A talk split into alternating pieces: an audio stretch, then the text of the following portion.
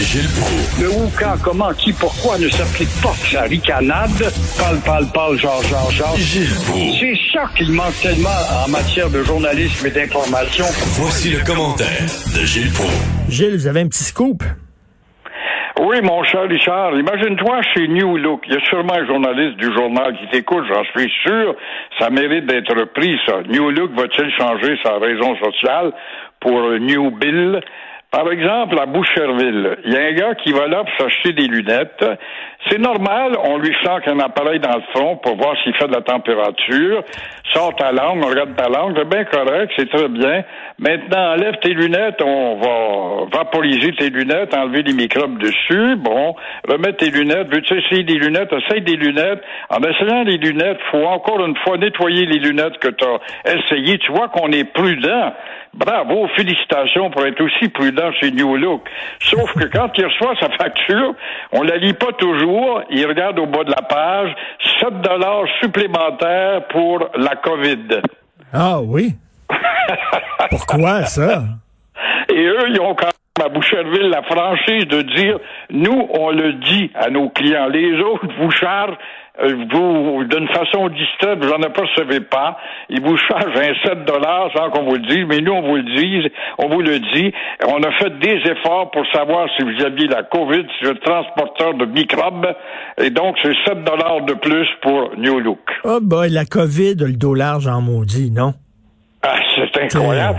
Et je pense, j'espère qu'il y a un de tes confrères qui l'écoute, mais ça mérite d'aller un peu plus loin. Alors, on revient sur ce jeune-là là, qui voulait être riche à 40 ans, puis qui a pris comme un raccourci. Imagine-toi, oui, ce pauvre petit William de chez Desjardins, je te dis que Desjardins a de la misère avec sa raison sociale. Depuis un an, un an et demi, ça se peut pas. Alors, il se fait arrêter avec 249 revolvers, une quantité de balles dans des sacs de hockey. Alors, il va devoir patiner en maudit pour s'expliquer avec ça. Mais la première question, où est-ce que tu as acheté ces joujoux? La deuxième question, que voulais-tu faire avec cet arsenal? William Rainville, 24 ans, un petit gars exemplaire au travail, un bon petit bonhomme qui a l'air d'un ange, un bon petit ange, pas de doute, a l'air d'un petit diplômé de la confirmation récente, un beau petit gars d'apparence qui voulait devenir riche rapidement, riche avant le temps. Voilà qu'il est riche en histoire judiciaire ce matin. Mais euh, tout ce que l'on sait, c'est que le petit William avait pour à peu près 270 000 dollars de valeur sur le marché noir, un marché très à la mode par les temps qui courent. Et euh, encore une fois, si ces armes sont rentrées par les États-Unis, il y a une question qu'il faut se poser. Ça peut être rentré en pièces détachées, je veux bien. Mais à un moment donné, on a des yeux, des yeux électroniques qui vont à travers les sacs. Comment se fait-il qu'à la douane, on ne s'est pas aperçu de tout ça après un certain temps? Il y a quelqu'un qui a dormi au gaz là-dedans et l'enquête va peut-être nous le dire. Le gars, il a passé des douanes avec 249 armes à feu. Moi, le Gilles, quand je vais aux États-Unis, je reviens, j'ai rien dans mon auto, j'ai rien, puis je me sens nerveux. Pourtant, j'ai rien à me reprocher. On est tous comme ça.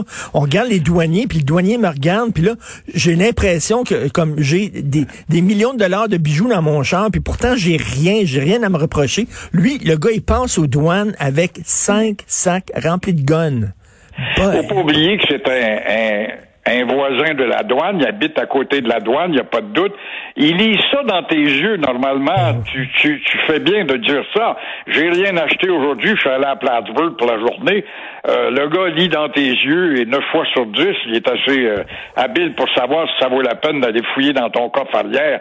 Mais dans ce cas-là, euh, faut croire que c'était une routine pour lui, il était habitué aux douaniers, et c'est peut-être là qu'on va en savoir davantage. moi, moi, je suis un mauvais menteur, là. Moi, quand je raconte des menteries, ça paraît tout de suite dans ma face. Moi, on dit que je suis un mauvais menteur.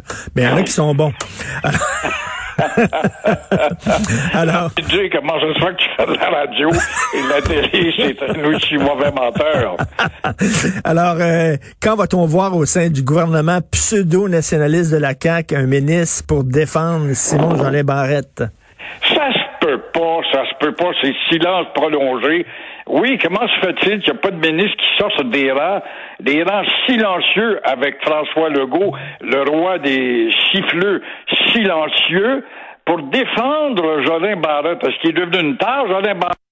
alors qu'il se fend en quatre, ce gars-là, pour défendre la langue française.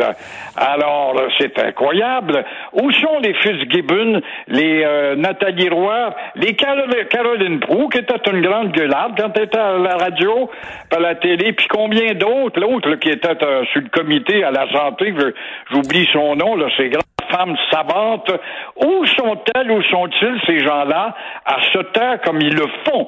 Alors, encore une fois, voilà que le juge en chef va venir nous dire pour défendre l'anglais devant le tribunal. Pour ces pauvres petits néos qui débarquent du bateau, qui arrivent, ils ont le droit d'être instruits dans leur cours. Ils ont déjà une cour, viennent de débarquer du bateau, c'est pas grave, en anglais. Alors que le ministre euh, se fait dire que le français euh, doit devenir la langue d'usage au Québec. C'est un peu ça qu'il essaie de dire lui-même à ses confrères. Alors, si euh, je me fais arrêter, toi tu te fais arrêter en Colombie-Britannique, en Saskatchewan, est-ce que tu penses que la juge va te parler français, toi, pour instruire ton procès? Non. On va te fournir un interprète, tout simplement. Alors pourquoi est-ce qu'on n'aurait pas un interprète pour l'impotent intellectuel qui rentre au Québec, qui veut vivre ici en anglais? Alors, encore une fois, le français est tellement bafoué au Québec qu'on entre dans l'ère de la louisianisation. Montréal ressemble à Bruxelles et euh, Laval, Ville-la-Salle, Montréal, on le sait, ce sont des des, des, des, tenants de la COVID anglicisante, appelons ça comme ça. En parlant de Montréal, il y a beaucoup de gens qui quittent l'île, hein? C'est incroyable. Là, se vante, c'est incroyable. Montréal est une ville attrayante. La preuve, les gens achètent rapidement. Montréal se vante par les temps qui courent de la vente rapide de ses condos, de ses maisons. Un condo que tu as payé 150 000, tu le vends 400, 500 000.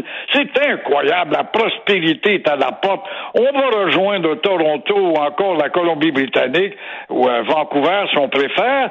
Une maison que tu as payé 250 000, tu as vendu ça dans un temps record, 500 000 Mais euh, au rythme où ça va, on oublie aussi que la capacité d'acheter de celui qui va acheter ta maison, te vendu 500 000 en te vantant, sachant que tu l'as payé 200 000, il n'y en a pas nécessairement les moyens. Et je lisais dans un magazine ces activités immobilières on comprend pourquoi il y a 20 000 Montréalais qui quittent Montréal. Et les villes recherchées, mon cher Richard, t'acheter une maison à bon prix, puis avoir droit à un hôpital, puis des services, ce sont Sorel, Joliette, Granby, entre autres. Mais c'est vrai que ça a beaucoup augmenté le prix des maisons à Montréal, mais quand même, lorsqu'on se compare, mettons, à, Toronto ou d'autres villes, ça reste quand même euh, abordable. Je sais que ça a augmenté, mais ça reste quand même moins cher qu'ailleurs au Canada on était 20% en arrière et au rythme où on va, on est en train de, les rejoindre. Alors, le centre-ville, ça veut dire, écoute, un beau condo dans le centre-ville avec une vue sur le Mont-Royal ou la place Ville-Marie, que tu as payé un million, puis euh, au préalable, il y a 10 ans, il en valait 300 400 000. Euh, ça va faire que qui va acheter ça?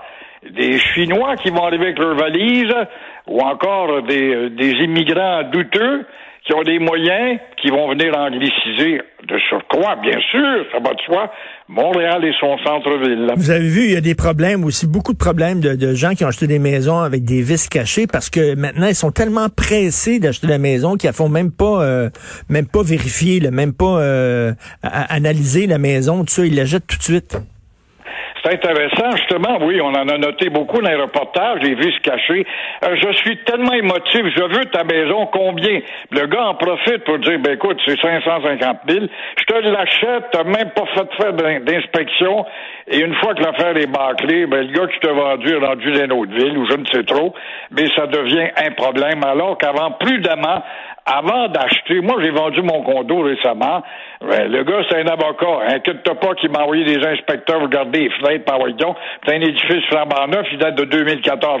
Mais euh, il était précoce. Il était dans la vieille école. Mais aujourd'hui, t'es pressé, l'émotion t'amène et t'achètes aveuglément. Ben oui, sans inspection, sans garantie légale, puis après ça, les gens se retrouvent avec des problèmes. Ben oui, mais qu'est-ce que tu veux, Ticoun? Tu n'as pas fait inspecter ta maison, voyons donc. Merci beaucoup, Gilles. On se reparle demain. Bonne à demain. Au revoir.